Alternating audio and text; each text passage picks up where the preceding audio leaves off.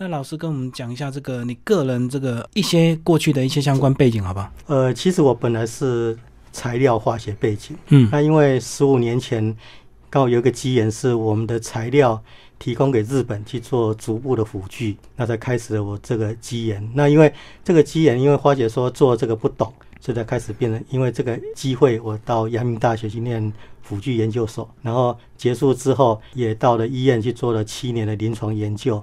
那前前后后我们花了。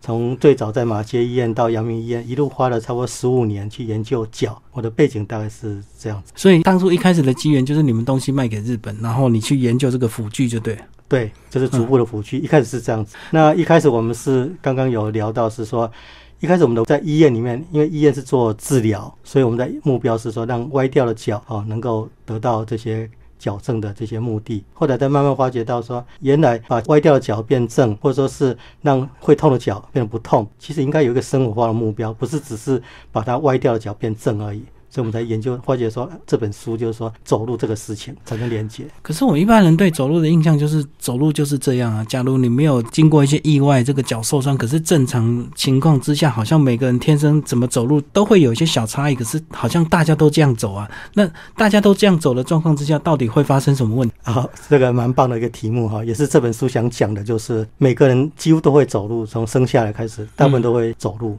但是有没有走对呀？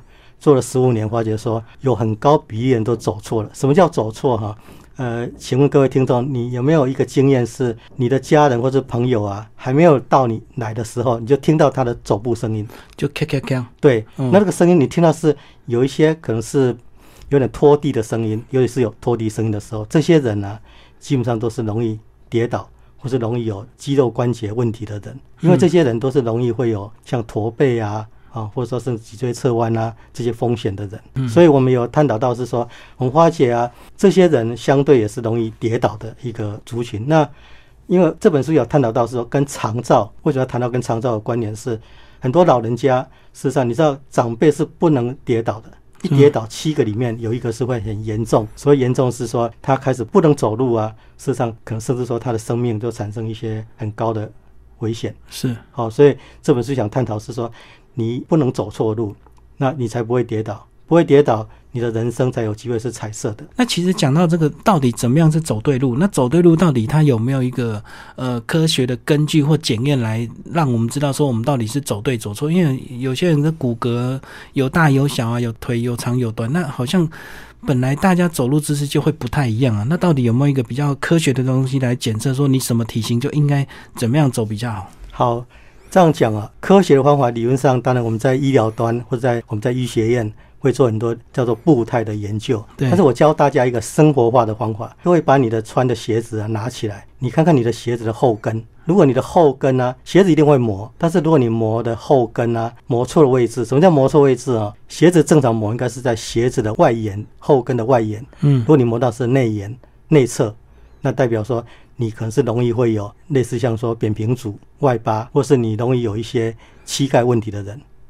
然后，如果你再来看到你的鞋子的前面尖端那里，嗯，如果有磨损很严重，那代表你的走路啊，大概是会声音很大的，然后容易会驼背的。所以一般这个就可以拿自己的这个鞋底的磨损的状况来判断你平常怎么走路，就对。对，一个是鞋底，那另外就是，我想有机会各位在洗澡的时候去观察一下你的脚，你的脚底啊，你的脚底的皮肤。有什么样的这些不一样的现象？其实，我想很多人都脚会有长茧的经验。对，好，事实上没有长茧的人还真的是很少，很多人都有长茧。那各位知道吗？茧啊，就像说我们火灾的警报器一样，其实它在告诉你，你的走路是有状况的，你的脚是有状况的。那你没有去处理它，它就开始会。一连串的恶化的发展，从慢慢的从长茧，那到长鸡眼，甚至让你长骨刺，啊，一路有这些不同的发展会出来。所以长茧的意思就是这个部位过度的摩擦就对了嘛？对，没有错。所以这个跟你这个穿凉鞋或这个有没有穿袜子没有关系。呃，应该这样讲哦，有没有穿袜子？如果你穿走对了，穿对了，事实上不穿袜子不是说你就一定会长茧。嗯嗯。但是你如果有穿袜子，但是你走错了，穿错了。好，所以这本书讲了一个重点是，你要解决你的健康的问题啊，你要先选对鞋子，然后穿对鞋子，然后会走对的路。嗯嗯，那如果你有状况的时候，才用辅具。我刚刚讲一个辅具观念是说，如果你的像我们戴眼镜，眼镜的戴眼镜的目的应该是为了看得清楚，不是为了矫正你的视力。对，啊，那我们足部辅具也是一样，它来辅助让你站更稳、走更久。那至于你歪掉的脚，你有变形的脚，那它的治疗的效果，暂时把它先放下。就生活化的目标是最重要，让你能够走路，不要跌倒。所以前提就是教我们用正确的姿势走路，这样子吗？哎，对对，哦，这些走路是不是这样讲啊，会影响到很多人会有酸痛。那我们常常遇到有些个案啊，他跟我反映说：“哎，罗老师，这些好好神奇哦！以前我的那个老毛病啊，因为学学会走路之后啊，怎么那个问题好像就突然间好像他就没事了，是这样子。所以因为有一些是你的身体的疾病。”是跟你的错误姿势造成的。那这个姿势，你从原因把它控制下来，你的病就很自然没事了。所以这样讲，这个这本书就是教我们到底怎么样走对路就对了。即使你现在是身体健康的情况之下，可是你也可能是走路姿势不良，对不对？对。所以这个不是说只有老人家才需要去做一些检测这样子。对，其实像现在很多妈妈哈，因为现在小朋友一个问题就是，都会区的小朋友扁平足啊，比乡下小朋友来的比例来的高。嗯，为什么？因为都会区小朋友已经不太有机会把鞋子脱掉，用赤脚去接触地面，那让用脚去走路，他几乎都坐车子。嗯，好，那当小朋友有这样的问题的时候，事实上他就延伸很多后面的问题啊，所以我们才会希望说大家能够。正确的学会这些走路方法来解决这些健康的问题。罗老师帮我们建议一下，这个我们到底怎么样透过一些不管是姿势或者运动，或者是去刻意矫正自己走路姿势，让自己身体变得比较健康。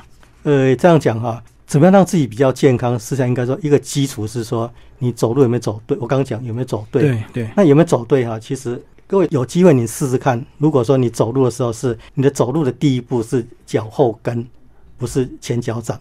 嗯。那你会感受到你的身体，第一个你会觉得身体要变得比较直，那你的呼吸变轻松了，然后你比较不会有这些驼背的这些影响到你身体的不舒服的压力，这些都是一个很很重要的影响。所以罗老师自己本身也有提供这些服务，对不对？那一般如果说呃，你觉得你走路姿势可能卡卡的，或者是你有有一些状况的话，如果去找你们提供一些，你们一般都做一个怎么样的一个检测，然后来提供一些建议，甚至帮他协助做一些辅具。好，应该这样讲哦。其实任何的服务，应该是说要前面有一个评估，有一个检，才会知道说你到底需要是什么。就像各位去配眼镜，你要不要先做检测？验光啊，验光。对，一样我们要验脚，但是我们验脚方法就是我刚教大家一个很简单方法，从鞋子磨损。从脚的长茧来评估说你有什么风险。那当然，我们的服务会有另外一些量测的工具。嗯，我们会看你有什么样的脚型，那产生什么样的压力。那从脚型跟压力，我们就会分析到说，哦，原来这双脚的主人他是有什么样健康的风险。好，那针对他的健康风险，我们才提供相对应的这些解决问题的方法。好，所以我们成立学院是，其实我们发觉说，解决问题啊，最重要不是来买什么产品，而是在于说你要怎么正确的去。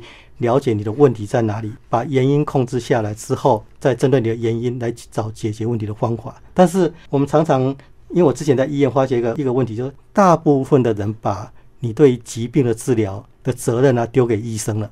事实上，医生只负责治疗你的病，但是你的健康，就说你回离开了医院，你回到了家之后，如果你继续做这些错误的行为，你继续这些错误的。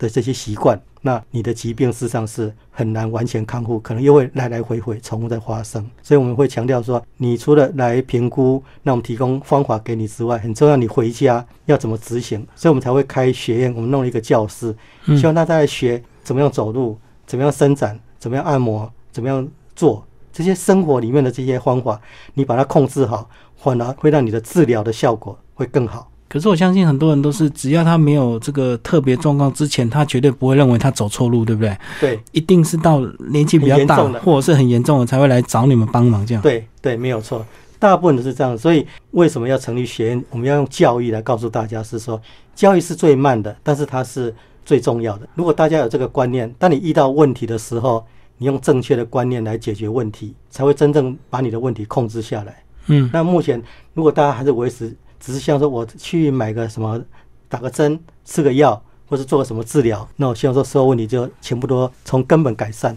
嗯，事实上，目前的医疗很大问题就是消费者不愿意做，这些病人不愿意做改变的时候，治疗的效果常常都是只是有病治病，没没办法真的去根治你的问题。就是到最后非常紧急状况的时候，我们才会去求助这样子。对那像这个罗老师刚刚提到这个辅具的部分，是大概到什么呃程度，你们才会去给他做一些辅具？是说我们真的脚已经走到有点变形，所以他可能走路都是有点这个一高一低，你们才会提供嗯类似辅具的东西，让他走路比较平衡吗？是这样子？呃，应该这样讲哈，大家都以为辅具应该是去治疗这些歪掉的脚，或者说已经很严重的脚。是事实上，我不晓得各位有一个经验，脚痛。那脚痛里面有一个常见的问题叫做足底筋膜炎。对，那什么是足底筋膜？我简单说明一下，就是说，如果你在早上起床下床的第一步，你发觉说脚像电到一样，很刺很痛，但是啊，你轻轻的踮着脚走几步之后，发觉不痛了。嗯，好，那一般这个就是足底筋膜炎的一个一个现象。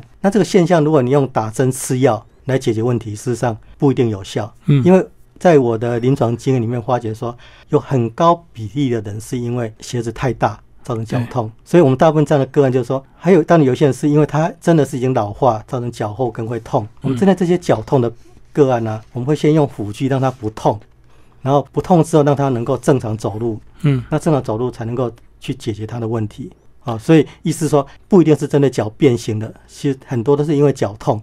那脚痛，我们能够让他的脚啊，其实很神奇啊。我们常我们发觉说，我最喜欢处理是让脚痛进来走路是一摆一摆的，嗯，然后出门啊一两个小时，他马上改变了，马上不痛。那各位可能会觉得说，有时候我开玩笑讲说，我帮你念了咒语，让你马上不痛。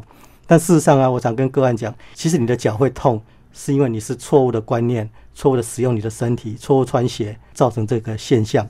所以，如果我把你的错误改善了，好，当然，如果你的脚真的是有变形会痛的，我用辅剂的技术让你能够不痛，那当然就是说这些原因都把它控制好，那你就可以得到奇迹的效果，就是让你的脚立即不痛。其实讲到这个足底这个筋膜炎，我自己也常常有发生这种事。有时候就偷懒了，这个穿鞋子不好好穿了，这个就把这个鞋的这个脚后跟直接压着走。对，穿懒人鞋，对，那这样压着走，只要走一两个小时，可能你今天还没有感觉，到了隔天起床，你脚就开始痛了，对对是不是就是这样的一个状况？对，所以就是说你会足底筋膜炎呢，一定有原因的。那这个原因呢，我刚讲就是说，其实我发觉这十几年来，我发觉会来找我的很冤枉，其实都不是他先天有什么问题，都是错误穿鞋。像刚刚主持人提到是说，我们去穿懒人鞋，或是很多人哈会喜欢穿松松大大的鞋子，嗯，好，那事实上，我想告诉各位听众是说，你的鞋子尺寸啊，可能会跟你的脚痛啊，或者跟你的膝盖痛啊，还有你的腰酸背痛，事实上有很多关联。你试试看，如果你的鞋子穿对了，走路走对了，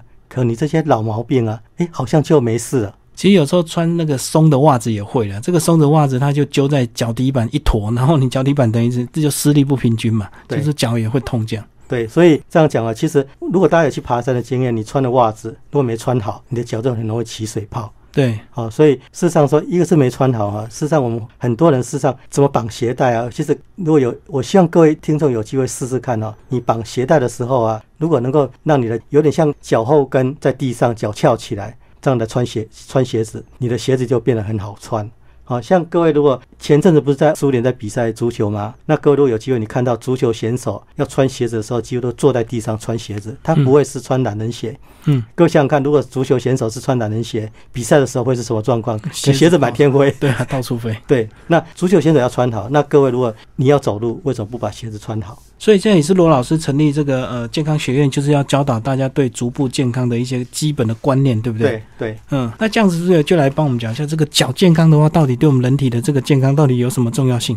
然后以前是我们在听这个脚底按摩，都说这个脚是人类第二个心脏。对我谈一下为什么脚是人类的第二个心脏啊？事实上，从几个方面来讲，以中医角度来讲，因为脚有一个涌泉穴，涌泉穴的刺激，涌泉穴的按摩，那理论上跟你身体的这些整个的这些能量的一个一个传导，或者说你血液的循环，都会有些帮助。但是如果说以我们从医学角度来看，是因为我们的脚，尤其是小腿啊，有很多密密麻麻的血管。那这些血管，各位想想看呢、因为地心引力的关系，我们早上起床开始走路之后，这些血液慢慢慢慢有一些会停留在我们的脚底，对，停留在我们的小腿。那这些血液如果不回流啊，跟你的脚就开始会麻，嗯那你的心脏就开始会缺血。好，所以要靠脚的运动，因为我们的脚运动会有一个好处是说，你的小腿啊，就产生一个像棒补的功能，嗯把脚底把这些小腿的这些肌肉啊，能够经过挤压之后。回流到我们的心脏。对，所以脚就像我们的心脏一样，就是说，如果你脚运动，你的血液就会回流。嗯那如果你不运动，像各位如果在坐飞机的时候，是不是脚都容易麻？嗯那你发觉这身体就容易好像容易比较容易疲倦，是因为这血液的回流它不是那么顺利。对，好，所以角色等的第二心脏，从这几个角度让各位了解。所以这个老师是不是也呃在学院里面也提供一些课程？对，并不是说哦你真的非得要这个脚出问题了才来求助，平常也有一些健康保健自己，我们可以来提供一些自己运动的一些治疗课程，帮我们介绍一下。对，好，事实上就是说在。一个是在学业里面，一个在《走的路少生病》这本书里面，我们就提供很多这些生活化、逐步治疗的一个运动。为什么强调生活化？哈，其实刚刚主持人有提到，其实大部分的人呢、对于健康的习惯、对好的习惯呢，其实要养成可能不太容易，因为大家贪图方便嘛。对，那所以要养成这个习惯，实际上是不容易的。所以我们在学院里面，希望说提供一些你在生活里面你怎么样一边走路，你就在做矫正运动；你怎么样一边在你的生活里面，你在看电视的时候，你可以做什么拉筋的运动。嗯好，我们在研究这些，让你回家你可以自己去执行的，那不会影响到你的生活，所以你也没有什么场地的限制，这些运动的方法啊。那我们最常喜欢讲的就是，你可以在家里走路，在客厅走路，但是这个走路也同时产生这些有氧运动的效果。嗯，好，或者说你在看电视的时候，我们提供一个很简单的一个工具，就是拉筋器。那你踩在上面之后，你边看电视就同时在拉筋。那拉完筋之后，事实上不只是你的小腿变轻松了，你的脚也改善了，你的腰。哎，也跟着得到一些舒缓的效果。好，所以这些生活化的方法都是我们在这本书里面，或者说我们的学院的课程里面，希望带给大家的。那老师接下来来跟我们介绍一下这个关于这个走路这呃这些问题哦。那呃，其实我们现代人有时候这个走路走错路，不管是你自己身体的一个本身的一个关系，有时候也是无形中我们买错鞋子或买错袜子的问题，对不对？对，我们讲到买错鞋子哈，这样讲啊，其实常常一个经验是说，有时候在路上看到有一些老人长辈啊，他有膝盖退化，嗯。还有 O 型脚，O 型脚就是脚像一个 O 的一个形状，然后他身上穿了带了护具，膝盖的护具，但是啊，他穿了一双很软的鞋子。嗯。那各位想想看啊，一般 O 型脚就是一般就是一个 O 字嘛哈，对，那他的脚啊，如果穿的底是一个很软的鞋子，会不会让你的 O 啊会凹的更严重？所以往外陷嗯对，所以常常很我们常常会提醒大家，如果说你的膝盖是退化很很严重，尤其是 O 型脚的人呢、千万不要穿那种底非常软的鞋子，因为它它让你的膝盖弯得更严重。那只要弯得越严重，当然你膝盖的内侧的那个刺激啊，那个压力就会更大。嗯所以一个是你鞋子穿的很松很软，那一个还有一个最大的问题是说，我刚刚前面有提到是说，妈妈帮小朋友买鞋子，因为尤其是妈妈可能会留前面的哥哥姐姐留下来鞋子给弟弟妹妹穿就，拿比较大双这对样，对。拿比较大双。然后这十几年来，我们看到是说，很多会来找我们服务的人啊，有一半以上的市场是鞋子太大，产生很多恶化的问题。什么问题啊？就是说，各位如果有机会你，你注意看看哦，家里的长辈或者家里小朋友走路的时候，如果后跟啊有留一个缝，就是说在走路的时候，你看到后跟跟鞋子中间有一个很大的洞或一个缝。一般这样的人呢、都是走路声音很大的，嗯然后走路是驼背的。然后相对这样的人啊，其实都容易会有一些肌肉关节的疾病的问题。所以你穿错了鞋子的尺寸，那你买的太那种太软的鞋子，哦，都会产生问题。那当然还有一个问题是说，女生很喜欢穿的高跟鞋，好、事实上尖头的，嗯，我们的经验是这样讲啊，因为女生爱漂亮，我们不能说叫她不要穿，但是你怎么正确的穿这些高跟鞋，然后不要让高跟鞋对你脚产生拇指外翻的这个问题。事实上，这些问题是有机会把它控制下来的。什么叫控制下来？就是说，事实上，如果你走路走对，然后你的脚如果让你的脚有些适度的保护，让你的拇指外翻不要恶化，实际上这是有机会的。好，所以这些都是说我们要教大家在生活里面你怎么穿鞋、怎么走路、怎么运动，来解决这些你会遇到的这些问题。那这样就会让你在生活里面就解决这些疾病的困扰还有风险。好，那既然讲到这个疾病的话，那到底这个用错误的姿势来走路的话，到底除了这个筋膜炎之外，还会有引发什么比较长期慢性的一个病吗？好，这样讲哈，所谓慢性的病，应该是说除了疼痛之外，一般是对脚的变形啊嗯会产生影响。所以我刚刚有稍微提到是说拇指外翻，女生特别容易拇指外翻。然后对于小朋友来讲，当然就是说，当你没有正确使用的时候，那尤其当你有扁平足的时候，就会让你容易脚跟膝盖，或者说你的你的整个上半身就开始产生一些歪斜。嗯，好，所以意思说从脚底往上，实际上这些影响都是呃很容易会遇到的，哎，是这样子。那这样子呢？这个罗老师，这个教育学院的这个呃服务对象是不是都是指这个真的是有疼痛或者是比较年长的？那像一般人，他在这个还没有这个任何状况之前，都可以去先了解自己走路的姿势，然后未来可能会遇到的风险，都可以呃先找你们一些做一些协助吗？基本上，因为我们学院其实最重要是希望说，从教育，尤其是在教育这些专家，嗯啊，所以所谓专家就是说，其实我们希望让医生、让治疗师这些或者在做健康服务的这些专家，能够先认识脚的问题。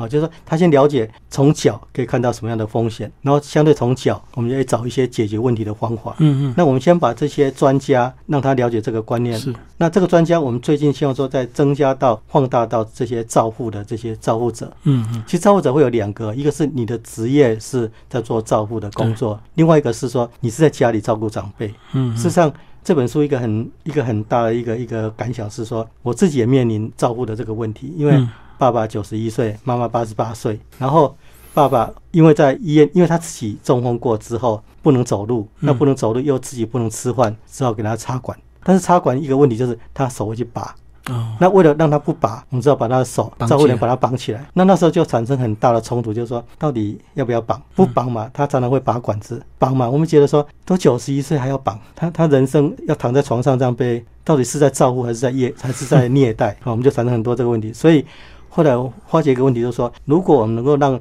这些在做照护的人呢、他能够让家人能够站起来自己走路，只要他能够自己走路，事实上对于被照顾的人，他的生命，因为他自己能够活动，嗯他就不用躺在床上被人家照顾。那如果说长辈能够自己走路，是不是照顾的人就比较能够去做你想做的事情？对，啊，所以我们才一直强调说，一个人不能走路，不是只有影响一个人、一个家庭，是它影响到统计过影响到二十个人。所以我们要让这些，像说你本来是拿拐杖的，你站不稳的，那我们怎么样让你能够站更稳？那我们怎么样让这些本来是坐轮椅的，有办法站起来？先练习站，再练习走。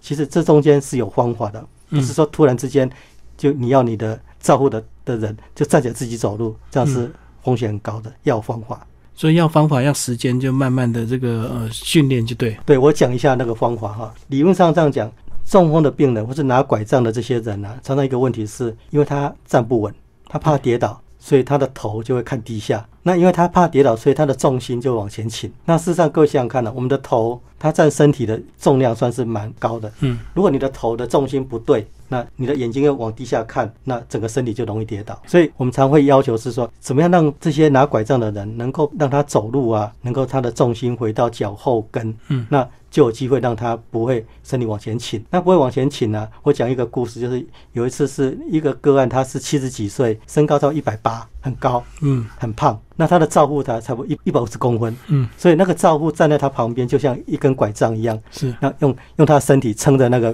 中风的病人。好，那因为这个病人他怕跌倒，所以重心往前倾，他又他又中风，所以他的走路就是一直要呈现跌倒的状况。嗯后来我们教他把他鞋子穿对啊，当然我们提供一个辅具是让他脚比较稳的，比较不会，因为他脚会有点一般我们叫抓扶的脚会抓地，嗯我们嗯让他脚把它控制好之后，然后当然我们在走之前，我先让他做一点伸展，嗯让他整个偏瘫的那只脚啊有一点感觉，然后他比较能够用脚后跟着地之后，哎，这个个案走到一半，他那个照顾跟他说走慢一点，走慢一点，嗯为什么？因为他发觉他可以站得很稳，可以自己走路，他就很高兴，那就走得很快。嗯啊，所以一样这个个案把鞋子穿对，把走路走对，事实上他就不容易跌倒。啊，这个是拿拐杖的。然后我们最想帮忙的是坐轮椅的。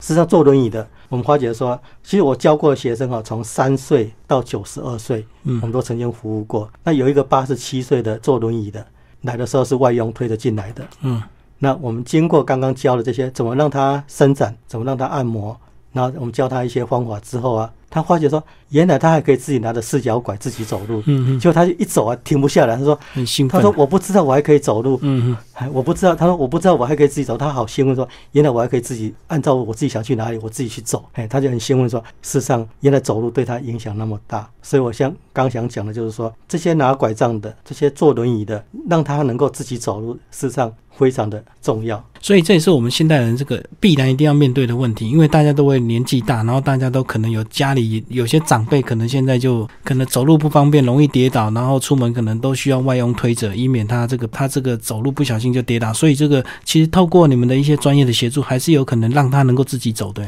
对，就有机会，不是每一个，所以嗯我们强调是说，为什么我们学院要希望说先针对专家来培训？当然，我们也开一些课程，希望让一般的消费者、一般的的个案能够学到一些方法。啊嗯因为我觉得说要解决这个那么大的高龄的问题啊，事实上是必须全民大家一起来解决。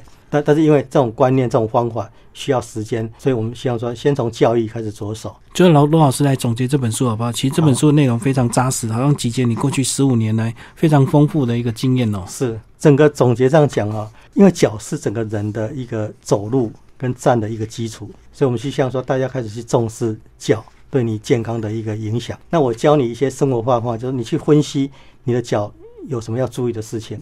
嗯那你这些你如果了解了之后，好，那你就学会怎么样选鞋子，怎么穿鞋，怎么走路，怎么运动。实际上，这个大家最不重视的，事实上它就是反而是你的生命、你的健康的一个基础。这个基础掌握对了，那我相信你的人生你就变成是彩色的。你要去哪里，你可以自己去，不用靠别人来、来帮你服务。这是我们的一个一个愿望。好，今天非常感谢这个罗明哲老师为大家介绍这本书《走对路少生病》，博智文化所出版。好，谢谢。好，谢谢你。